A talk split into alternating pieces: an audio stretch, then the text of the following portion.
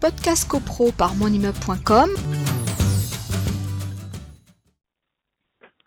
Bienvenue dans cette émission mensuelle, le podcast CoPro qui fait le point sur l'actualité juridique de la copropriété. Alors on va ce soir euh, peut-être parler de, ce qui s'est passé tout au, long du mois de, mai et peut-être déborder un petit peu parce qu'on est déjà le, 14 juin. Euh, que s'est-il passé en matière de copropriété? Je pose la question à Charles Bobot, euh, avocat associé du cabinet BJA. Bonjour Charles. Bonjour Isabelle, je confirme, on a un mois de mai et un début de juin qui est déjà très chargé en actualité. Alors, on pourra peut-être pas tout dire, hein, euh, parce que le programme euh, est, très complet. On pourra peut-être pas tout dire, mais on en gardera un petit peu pour le mois prochain. Euh, bon, moi, ce que, ce que, je, ce que j'ai, j'ai remarqué, bon, pas mal de choses. On va parler de copropriété, bien sûr, mais on va un peu élargir le sujet sur le logement et, un petit peu ce qui s'est passé en immobilier ce, ce, ces derniers ces derniers jours. Euh, c'est vrai que euh, il y a eu un certain mouvement, on va dire, euh, d'un certain nombre de, de, de fédérations qui qui se sont un peu alarmées de ce qui se passait au niveau de, du logement en France après certaines annonces du gouvernement. Donc, donc c'est vrai que euh, le, le, logement est, est en crise, hein, on peut le dire, et euh, ça, ça, ça s'aggrave euh, petit à petit dans notre pays. Euh, alors, qu'est-ce qu'on, fait, qu'est-ce, qui s'est passé exactement pour que euh, on ait eu cette lettre ouverte au président de la République directement euh, de la FFB, de la FNAIM, de la FPI, de l'UNIS, d'un certain nombre de, donc de syndicats qui, ont réclamé des mesures d'urgence. On, on, attaque tout de suite. En effet, on est face à une situation de crise dans le logement qui est multifactorielle. On a la construction qui est en panne, on a des locataires qui peinent à trouver un logement accessible, on a l'accession au crédit qui est devenue de plus en plus difficile, on a la production de crédit, de logement, euh, on a des normes environnementales très exigeantes qui empêchent les constructions, on a la RE 2020, on a les zéro artificialisation, on a des normes qui, euh, pèsent sur les bailleurs et les syndicats de copropriété qui peuvent aggraver la pénurie de logement. Donc euh, tous ces sujets euh, devaient euh, peut-être trouver une réponse globale dans le cadre de, du CNR logement, donc le Conseil national de la refondation, c'est quand même un sujet qui est très ambitieux et dont les réponses devaient être à la hauteur des attentes, j'imagine déjà. le, le, le, à la hauteur des attentes et on attendait un retour pour le 9 mai de, ce CNR. Ça a été reporté dans un premier temps s'inédié, puis ça a été reporté au, au 6 juin. Et, euh, et donc, on, on, a eu des résultats qui, euh, selon voilà les, deux euh, euh, les deux parties prenantes, qui étaient mm. Véronique Bédag, la directrice générale du groupe Next City, et Christophe Robert, le directeur général de la fondation Abbé Pierre, euh, eh bien, sont jugés comme très décevants, des mesurettes et, et, pas véritablement une refondation. Il y a eu des annonces voilà faibles, un doublement du dispositif d'ISAL, un maintien du dispositif à taux zéro, voilà des, des, des mesures, on, on les relistera naturellement Mhm. dans euh, la, dans, le compte rendu de, notre émission, mais voilà, ces mesures euh, sont, sont, sont, faibles euh, et, et l'inquiétude est donc grande puisqu'il n'y a pas eu de mesures, il y a vraiment voilà, un, espoir que le président de la République qui lui-même, là vraiment on est remonté dans le sujet de logement, vu qu'on est sur la bombe sociale à retardement, est remonté jusqu'au président de la République qui a donné mhm. le 10 mai. Alors on a un agenda qui, euh, selon la plupart des observateurs, n'est pas lié au hasard, puisque le 10 mai dernier, il a donné une interview dans laquelle euh, des, des, propos euh, négatifs sur le logement ont mhm. été tenus par le président, dénonçant les paradis fiscaux immobiliers et les excès d'aide d'État. Les réactions, c'est bien sûr que euh, le, la rentabilité qui est dans le logement, tant, que ce, tant pour le bailleur privé que pour le bailleur social, n'est pas très élevé. La, la qualification de, de, logement, de paradis fiscal, de paradis fiscal dans l'immobilier semble largement euh, abusif. Démesuré, oui, abusif, oui, c'est sûr. Mm. Et, et, et, cette, on va dire, ces signaux négatifs ont été, on va dire, corroborés par euh, un avis de l'autorité euh, de la concurrence qui a également été euh, rendu début juin, dans lequel le, c'est un avis qui a été rendu par l'autorité de la concurrence à la demande du ministère de l'économie, de Bruno Le Maire, pour pour voir si la loi Hoguet et son cadre étaient adaptés à la transaction euh, voilà, c'était pour euh, peut-être remettre en question euh, le fonctionnement de l'entremise immobilière. Oui, et, et, contre toute attente, parce qu'il n'y avait pas véritablement de, de demande de, de, de, de, concurrents qui, qui, qui, auraient saisi le. alors, peut-être que certaines conciergeries ou des agences comme euh, comme PAP, euh, euh, la plateforme PAP, qui d'ailleurs désormais propose des agences physiques pour disrupter les agences immobilières. On a Matera qui poursuit une nouvelle levée de fonds. voilà, il y a plein de solutions via des plateformes qui viennent proposer des solutions. C'est peut-être eux qui sont quelque part instigateurs, mais après on va pas faire des présomptions, mais on peut l'imaginer, de venir déréglementer, déréguler le secteur de l'immobilier. Ça commence par la transaction, mais il faut se méfier parce que ça, ça peut commencer par la transaction et demain, ça peut tout à fait être la gestion locative et la copropriété qui seraient frappées par ces mêmes euh, tentations. Euh, et qu'est-ce que ça veut dire au final déréglementer? C'est que euh, on, enlève le, cadre obligatoire de la loi Hoguet, mais qu'est-ce que le cadre obligatoire de la loi Hoguet ben, C'est des garanties financières sur le maniement des fonds, c'est une assurance responsabilité civile, c'est une formation minimale obligatoire et continue. Et toutes ces euh, obligations qui sont au final des protections pour les consommateurs, protections qui ne sont pas nées pour rien. Peut-être que c'est parce qu'il y avait eu des abus, des détournements. Et si jamais on frappe de, euh, on, dérégule, eh bien ça veut dire qu'on exonère les, plateformes. Et donc on aurait un, marché à deux vitesses, un qui serait ultra réglementé, qui serait celui des agents immobiliers, et l'autre qui serait déréglementé, qui serait celui des plateformes on a, on a peine à croire qu'on viendrait diminuer les garanties pour les consommateurs. Alors cette, euh, cet avis euh, de, euh, de l'autorité de la concurrence qui vient après ce logement décevant a également hautement ah bah, ça a mobilisé là aussi. ah oui, ça, ça a mobilisé. On a, on a le FNPI, on a la SNAIM qui, ah qui rappelle que, que, que, que, proposer une refonte du modèle économique de la transaction. Alors, il rappelle que euh, la palette des services assurés par les professionnels à l'occasion d'une transaction ne se limite pas à l'entremise. Elle intègre une prestation globale de conseil, mmh. d'accompagnement, de finalisation de l'acte. Et si elle est réglée uniquement au moment où la transaction est réalisée, elle vient couvrir en réalité l'ensemble du processus mmh.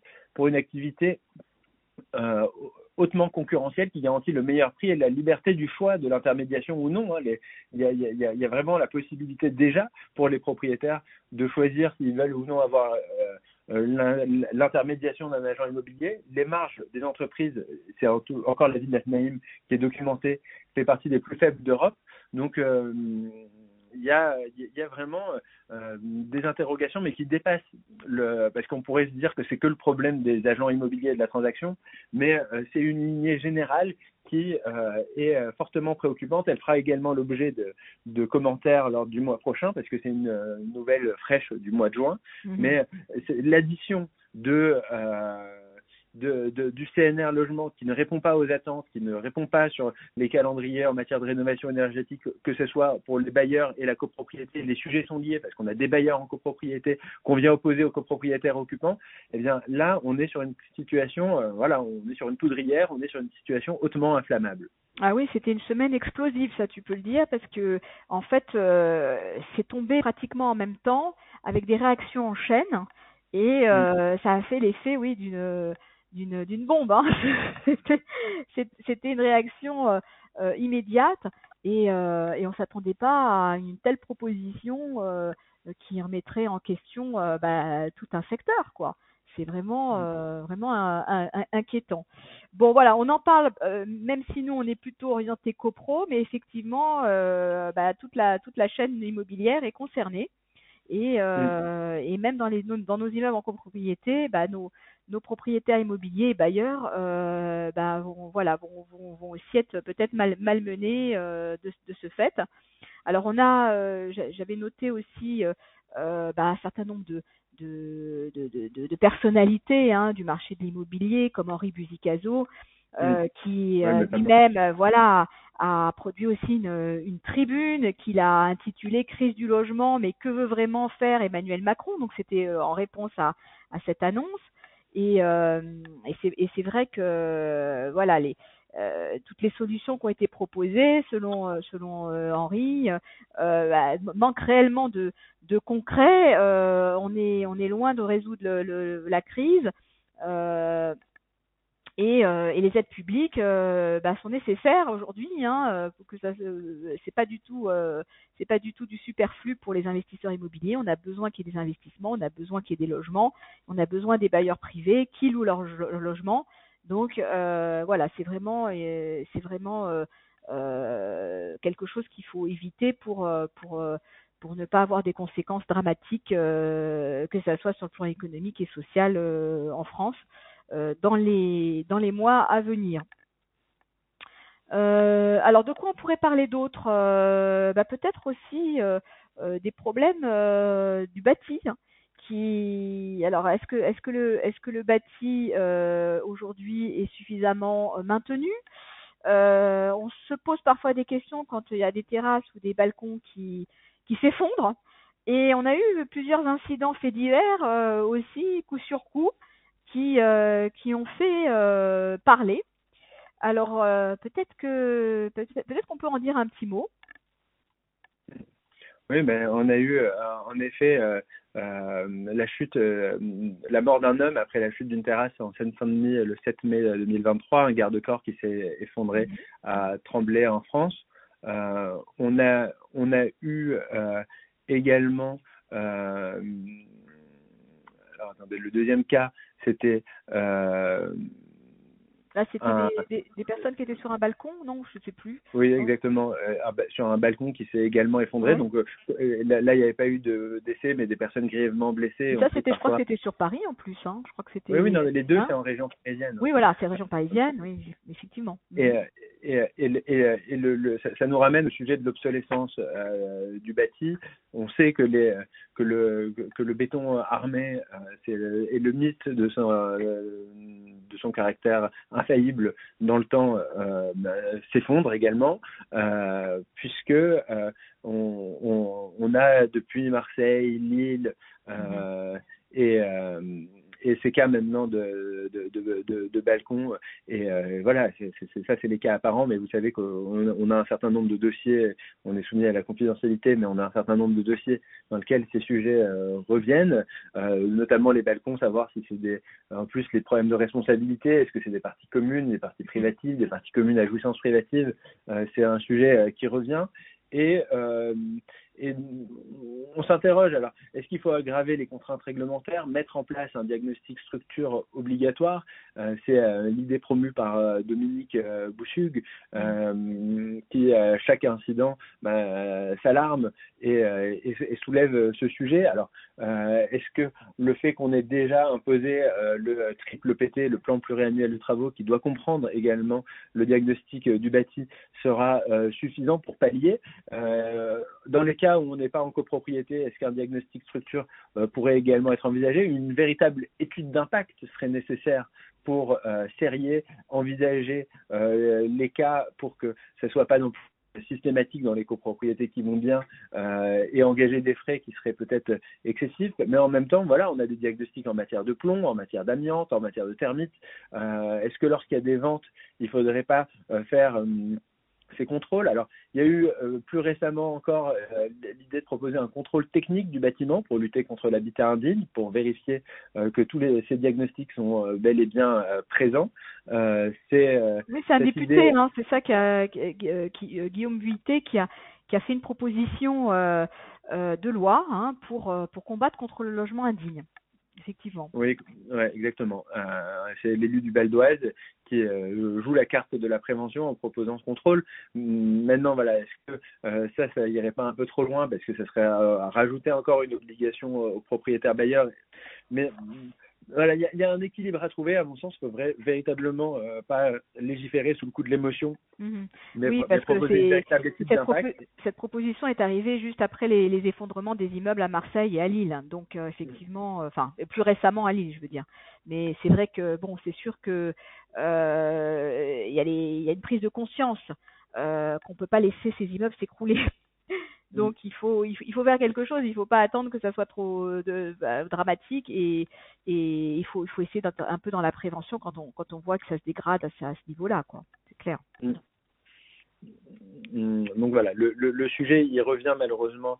Euh, voilà, depuis quelques années, on a euh, à chaque fois ces, ces, ces, ces, incidents qui sont parfois même des drames euh, et, et, et, des, et, des, et, des, et, des, et, le, et quelque part euh, le, que les, de, de s'emparer du plan pluriannuel de travaux et que les différentes euh, structures de, de, de diagnostic euh, intègrent dans, ces, dans ces plans les éléments du diagnostic structure. Voilà, c'est une idée à, à, à creuser. pourrait déjà être utilisée en pratique sans même avoir à légiférer. Mm. Mais, mais, mais moi, je, pour notre, euh, on prône véritablement une étude d'impact pour euh, réfléchir au sujet de manière globale. D'accord. Alors justement, la SNAIM aussi est intervenue euh, suite à ces drames euh, pour, euh, pour, proposer une solution temporaire hein, de, de relogement d'urgence de ces personnes sinistrées. Et euh, j'ai noté la création d'un bail dérogatoire et temporaire. Oui, tout à fait, parce que euh, cette proposition, euh, elle est suite également aux effondrements rue de Tivoli dans le quartier de Marseille du Cama, qui a contraint d'évacuer quand même 300 personnes. Et, euh, et quand on est euh, sur ces mesures de, péril, de mise en sécurité, comme on dit aujourd'hui, eh bien, euh, ça peut être associé avec des interdictions d'occuper. Et quand on a une interdiction d'occuper, il faut bien reloger. Alors, souvent, les mairies se retrouvent à, à devoir affréter des gymnases, des hôtels de fortune, mais c'est pas toujours euh, possible ni pérenne. Euh, et, euh, l'idée, ce serait de créer un bail dérogatoire et temporaire pour pour permettre dans cette situation d'avoir un bail dédié au relogement, euh, facilité par l'intervention de la collectivité, garanti par euh, le syndicat des copropriétaires. Euh, donc, ce serait une solution pour rassurer certains bailleurs qui euh, pourraient euh, donc on compterait encore une fois sur les bailleurs privés pour euh, dans ces situations faciliter le relogement d'urgence des personnes dont la résidence principale a été totalement sinistrée et évacuée pour des raisons de sécurité. Alors, je sais qu'on pourra peut-être pas parler de tout, donc j'aimerais bien quand même qu'on aborde les, deux sujets euh, de copropriété euh, d'aujourd'hui, euh, un, un, article hein, qui a été, alors j'ai pas noté qui est la rédactrice de, l'article, mais sur la, la médiation obligatoire, donc qui, qui, qui rappelle bien sûr ce qu'est la médiation et, et pourquoi, bah, pourquoi choisir peut-être une médiation euh, les avantages euh, de, bah, de résoudre des, conflits par ce biais? Euh, alors peut-être voilà, euh, me préciser qui, est la, la, la, rédactrice parce que j'ai perdu le nom. Alors c'est Emma Agege euh, qui, est, stagiaire au sein euh, du cabinet euh, mhm. donc un article qui a naturellement été travaillé grâce à son talent et, et, au travail commun qu'elle a fait auprès de, des avocats du cabinet, mais également de médiateurs qu'elle a consultés par ailleurs pour avoir leur avis. C'est un sujet qui est hautement d'actualité puisque on a eu un décret qui est intervenu le 11 mai 2023 qui a réhabilité une obligation de médiation. Alors la question, c'est de savoir est-ce qu'on est sur une médiation obligatoire? Alors, euh, vous savez qu'aujourd'hui c'était le bac philo et, euh, oui, tout à fait. J'ai pas vu les sujets encore, mais bon. Vouloir, vouloir la paix, est-ce vouloir la justice?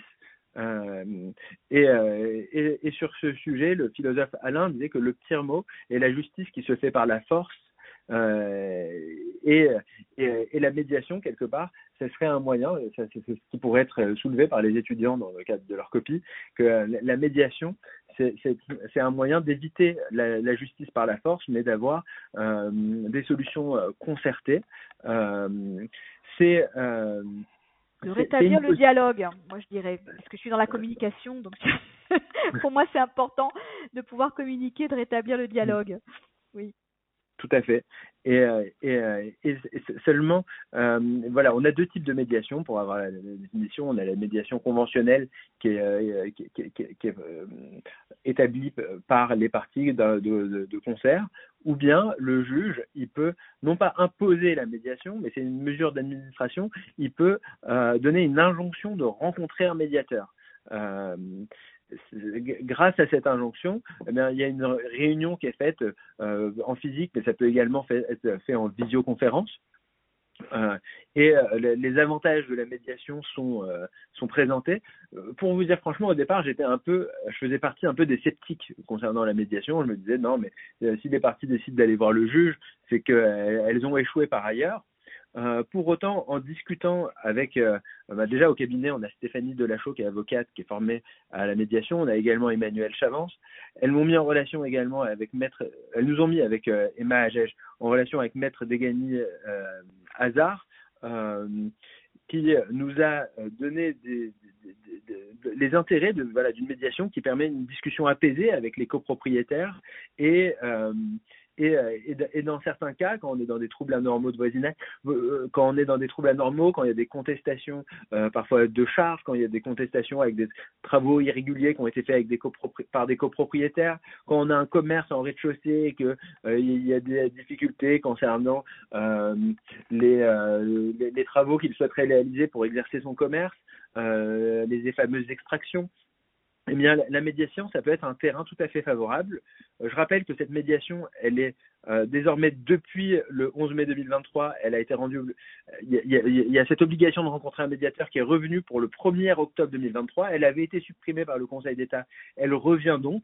Pourquoi elle avait été supprimée? Parce qu'avant l'exception qui était prévue, c'est-à-dire qu'on pouvait déroger à la médiation s'il y avait un délai manifestement excessif, ça a été jugé comme étant pas conforme à la sécurité juridique. Cette exception, elle a été modifiée dans euh, euh, l'article 751-1 du Code de procédure et désormais c'est l'indisponibilité des conciliateurs mm, qui euh, euh, qui permet de déroger. Et donc ça ce, ce, motif-là il est suffisant. Et ça permettra euh, donc ça permet de, remettre au final la médiation à l'ordre du jour. Pour tous les litiges qui sont en deçà de euh, 5 000 euros ou pour les litiges en matière de troubles anormaux de voisinage. Donc, on a ce retour de la médiation qui permet, euh, d'ailleurs, je, je, recommande de voir un film sur la justice restaurative qui s'appelle Je verrai toujours vos visages, avec la méthode de la médiation qui est très intéressante, qui permet d'échanger en présence des parties pour y avoir la présence des copropriétaires, du conseil syndical, du gestionnaire, des différentes parties qui sont concernées. C'est une médiation qui n'est pas trop longue, ça dure trois mois, qui peut être renouvelable une fois. Et même si on n'y arrive pas dans ce délai, il y a la possibilité de repasser à la médiation conventionnelle il y a naturellement la question de savoir des frais, qui est-ce qui va les supporter. Euh, ça peut être partagé par les parties, mais ça peut être aussi à une, seule des parties. Donc on peut trouver des solutions constructives, concertées, et euh, ce mode de médiation, euh, c'est vraiment une solution qui peut être intéressante.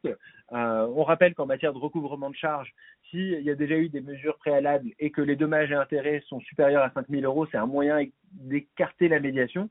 Mais voilà, il faut voir au cas par cas. il y a des euh, c'est pas systématique, mais il y a des sujets qui sont mm, où la, la médiation sera véritablement bénéfique. Il faut casser parfois certains préjugés et la rencontre du médiateur, c'est parfois un élément intéressant. Alors par contre, quand on est en conflit avec son syndic, là, on peut pas faire appel à la médiation, hein, Charles. C'est euh, c'est pas exclu. Hein. La médiation, elle est toujours possible si jamais il y a une volonté des parties. D'accord, ok. Parce que je pensais qu'en copropriété, c'était quand même un peu limité et que et qu'il y avait des sujets euh, sur lesquels bah, la médiation n'intervenait pas. C'était également mon présupposé. Voilà, euh, j'ai- également discuté avec le, le, le- le magistrat euh, euh, euh, Fabrice Vert, qui est le président, euh, le vice-président du tribunal judiciaire de Paris, qui est, euh, qui, qui est voilà, ça, ça, ça, ça apparaît contraignant, mais avec du recul et de la pratique, on se rend compte que la médiation, elle peut, même là où on pensait que c'était pas possible, être un vecteur de résolution de conflits. Très bien. Alors juste encore un petit mot peut-être parce qu'on va on va bientôt clôturer. Euh, une petite jurisprudence euh, sur euh, alors euh, alors pour moi c'est toujours un petit peu compliqué euh, de comprendre déjà de quoi il s'agit. Euh, J'ai juste noté euh, le titre qui qui, disait euh, pas d'indemnité globale de dépréciation du surplus pour le syndicat des copropriétaires. Alors j'avoue que euh, j'ai pas très très bien compris de quoi il s'agissait, donc je je comptais Alors, sur les explications de Charles. Donc, en effet, arrêt de la Cour de cassation du 16 mars 2023, qui peut paraître un peu euh, technique, néanmoins, euh, il, il arrive qu'il y ait des procédures euh, d'expropriation. et, et dans le cadre d'une procédure d'expropriation, il y a des indemnités qui peuvent être dues qui peuvent bénéficier au syndicat des copropriétaires et certaines à des copropriétaires. La tentation des copropriétaires, naturellement, c'est de se dire que euh, c'est le syndicat des copropriétaires qui va gérer le sujet de l'indemnité et qui va ensuite la répartir aux euh, différents copropriétaires. Seulement, euh, il y a le, sujet de l'intérêt collectif et de l'intérêt individuel, et euh, seul le syndicat des copropriétaires représente l'intérêt collectif et non pas chacun des intérêts individuels, donc il ne pourra répartir ensuite l'indemnité de dépréciation, à l'ensemble des copropriétaires. Donc euh, c'est un arrêt technique, mais qui vient nous donner un rappel en matière d'intérêt collectif et intérêt individuel. Donc bien se renseigner avant, dans le cadre d'une procédure, pour voir si l'intérêt euh, individuel du copropriétaire sera défendu. À défaut, il faudra que chaque copropriétaire prenne son propre avocat pour bénéficier d'une indemnité propre. Parfait. Bon, bah, on a fait un petit peu le tour des sujets euh, euh, d'actualité, les sujets chauds bouillants, les sujets bah, qui font réagir et, aussi bah, des sujets qu'on connaît moins bien en copropriété, mais qui sont tout à fait pertinents.